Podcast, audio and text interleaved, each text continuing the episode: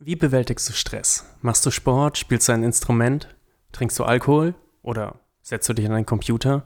Was lenkt dich ab? Diese Dinge haben eine Sache gemeinsam. Sie beseitigen das Symptom.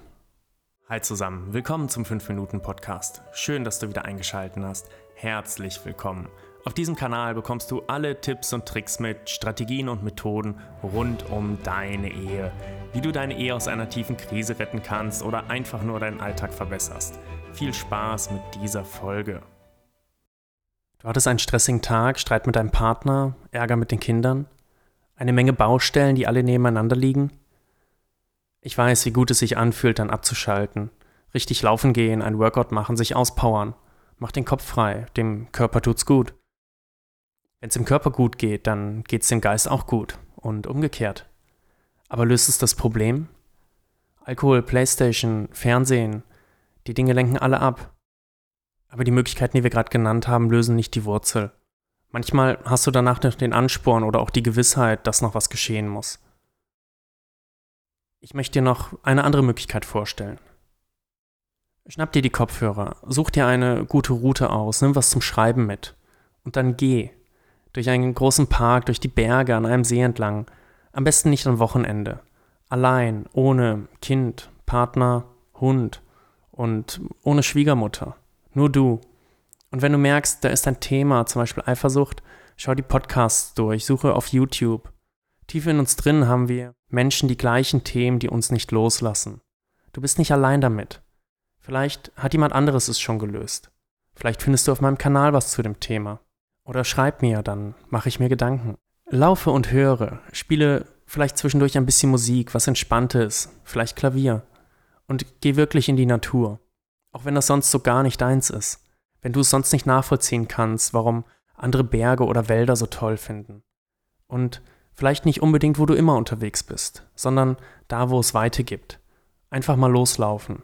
Gönn dir einen Kaffee unterwegs oder ein Eis. Und meist geschieht es, dass der ein oder andere Gedanke hochkommt. Gerade auch, wenn du einen Podcast zu dem Thema lauschst. Und dann weißt du, das möchte ich lösen.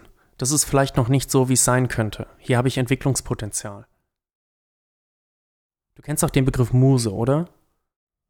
Cézanne malte in Man geht von über 20 Werken aus seine Geliebte und Frau. Im Alltag dagegen solle sie oft ignoriert haben und wirklich eine schwierige Ehe geführt haben. Aber trotzdem hat sie ihn inspiriert Neues in ihm erschlossen. Manchmal brauchen wir Menschen Inspiration, um etwas Großes zu schaffen, um in uns auch etwas zu bewegen. Das kann ein anderer Mensch sein oder eben auch die Natur. Karl Rottmann malte mehrfach hintereinander den Hintersee in Berchtesgaden, ließ sich von ihm inspirieren. Was inspiriert dich, mal tiefer zu gehen und an die Wurzel vorzudringen? Was ist deine Muse, um tief in dich hineinzusehen? Vielleicht kommt zwischendurch der Moment, wo du merkst, okay, ich laufe jetzt. Kann sein, dass da was ist, ich kann es aber noch nicht ergründen. Und eigentlich sträube ich mich gerade auch dagegen. Das ist dein Schutzmechanismus.